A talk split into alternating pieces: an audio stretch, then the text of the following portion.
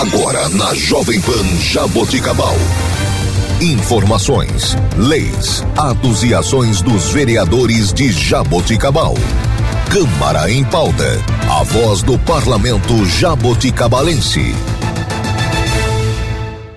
Olá, está começando o Câmara em Pauta desta segunda-feira. Eu sou Laine Maurício e você ouve agora o vereador Zé Cabeleleiro. Zé, bom dia. Bom dia, ouvintes. Nesse momento quero me apresentar. Sou o Zé Cabeleireiro, que nos próximos 30 dias estarei ocupando a cadeira da minha amiga, grande amiga, vereadora doutora Andréa Delegada, que precisou se afastar de sua missão no Legislativo de Jabuticabal. Também preciso agradecer ao gesto do vereador doutor Mauro Senso, que me liberou esse horário para que eu pudesse estar aqui conversando com vocês. Para quem não me conhece, eu sou natural de Ipuã, tenho 61 anos e resido em Jabuticabal desde 1978, portanto 43 anos. Sou filiado ao PSC, no qual sou presidente do partido, e na última eleição me tornei suplente e por isso estou ocupando provisoriamente o posto de vereador. E desde primeira, as primeiras conversas que até na minha posse acontece, comentei que na minha grande preocupação era entender e defender o CEPREM, o Serviço Previdenciário do município. Não é de hoje que vem passando por imensas dificuldades, o que preocupa funcionários públicos municipais. Vamos entender um pouquinho isso, pessoal. O funcionário público, já por lei, ele contribui com 14% no CEPREM. Vamos fazer uma conta básica. Nós temos aí, todo ano, uma prestação de conta de 27,5% do imposto de renda. Então, vamos pensar com bastante carinho, porque isso acaba onerando o salário do servidor público. Ele trabalha durante um longo período para que, no mínimo, ele chegue à sua aposentadoria e tenha um sossego. É lógico que quanto maior a idade, maior o gasto, quanto mais o tempo passa, mais dificuldade a pessoa chega. Tudo é mais caro. Então nós não podemos tirar esse direito de aposentadoria lá no futuro. Não é nem a questão do direito, é a preocupação que o CEPREM mostra ao longo desse período. Porque se você imaginar, o INSS, ele tem um lastro do Banco Central. O CEPREM, não. O CEPREM, ele é bancado pelo município.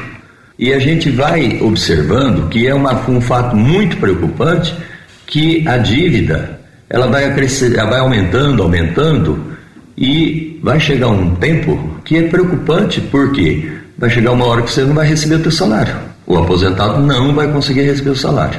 No projeto de governo do atual prefeito, das suas 51 páginas, né, que foi escrita no teu plano de governo, ele tinha solução para isso. Eu quero ver se agora a gente vai poder sentar, conversar e elaborar. Por quê? Porque você não pode jogar nas costas do servidor público todo esse peso você vai ter que conversar. E o que não está acontecendo? Foi passado por todos os setores, mostrou o que está sendo feito para poder avaliar se é bom para o servidor. Foi passado para o sindicato. Não adianta levar para a Câmara, aprovar qualquer tipo de emenda ou projeto para poder fazer esse tipo de solução. Nós temos que achar uma solução viável que seja bom principalmente para aquele que trabalhou durante seu período de 30 ou mais tempo, que vai se aposentar e depois não vai saber se vai ter dinheiro para receber. Todos os projetos têm que ser um pouco mais bem transparente, porque aquilo que se fala, o governo de a quatro mãos, o governo transparente, eu não estou vendo isso acontecer. Eu tenho um privilégio de estar tá conversando com as pessoas lá fora e que, sem sombra de dúvida, elas falam e comentam. E a gente que não está no meio público, diretamente, a gente ouve e deixa a pessoa colocar suas opiniões. Vamos ser sinceros, o governo, onde se faz para mostrar para o povo uma coisa que não está acontecendo. A dívida é muito grande. O pessoal tem que entender que isso tem que ser sanado, mesmo que seja a longo prazo. Tem que ter alternativas. Eu, particularmente, eu me reúno com várias e várias pessoas onde a gente adora discutir política, a gente discute as necessidades de um jeito, de outro, empresários, funcionários, enfim, pessoal que tem comércio. Tem muita coisa boa acontecendo no paralelo que não está vindo do, do serviço público. Eu tenho certeza disso. E a pergunta que se mais fala é: tem condição de fazer?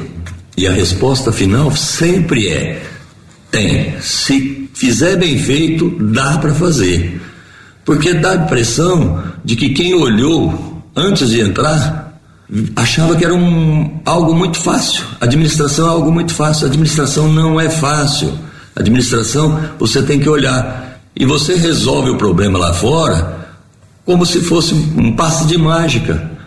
Aí você entra e pega a situação do jeito que está, você vai observar, e aí você depara com dificuldades.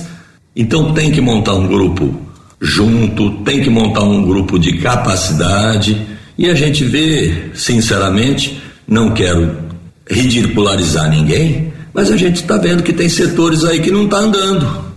A coisa está indo na contramão.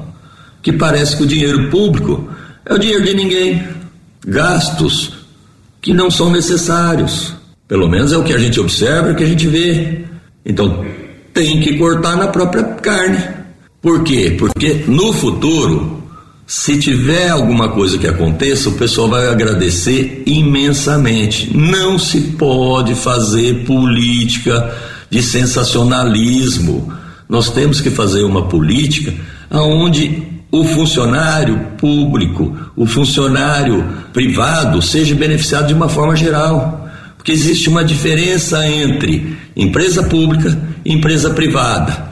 Tudo tem que ser bem administrado, mas a empresa privada, ela divide os seus lucros com os seus acionistas. A empresa pública, os seus acionistas é a população. Então você tem que devolver aquilo que o pessoal contribui com seus impostos, seus direitos e volta para a população. O povo tem que cobrar isso. Por que, que eles cobram? Porque eles contribuem. E é direito deles. Se eles não estão satisfeitos, eles têm que cobrar mesmo. E se você pensar de uma forma geral, vamos ser muito sinceros, o pessoal não está gostando muito. Então tem que se pensar e repensar. E agora, quanto ao CEPREM, é algo que é, tem que ser discutido com muita cautela e ser estudado, elaborado, porque é um projeto que tem que ser a curto, médio e longo prazo. Não dá para fazer um projeto onde você vai sanar temporariamente, gastar aquilo que não se deve, depois jogar a dívida para o futuro, porque no futuro os funcionários é que vão pagar a conta. Ele trabalha, ele precisa receber e ele já contribui muito, como eu falei aqui, ele já tem 14% de contribuição, diferente do INSS que é 8%. Então, vamos pensar com carinho para a gente poder resolver esse problema, porque a situação é preocupante. Eu quero encerrar minha fala aqui com vocês. Hoje à noite estaremos na sessão da Câmara Municipal. Espero poder estar tá contribuindo, não só substituindo a doutora Andréia, mas levando algumas ideias que a gente possa ser aproveitada nesse período que eu vou ficar aqui representando ela na Câmara Municipal. Um grande abraço, que todos tenham um bom dia. E este foi o vereador Zé Cabeleleiro.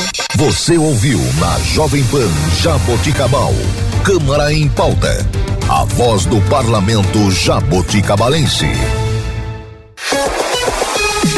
Jovem Pan Jaboticabal, ZYG 211, FM 107,3. Emissora do Grupo Borini de Rádio.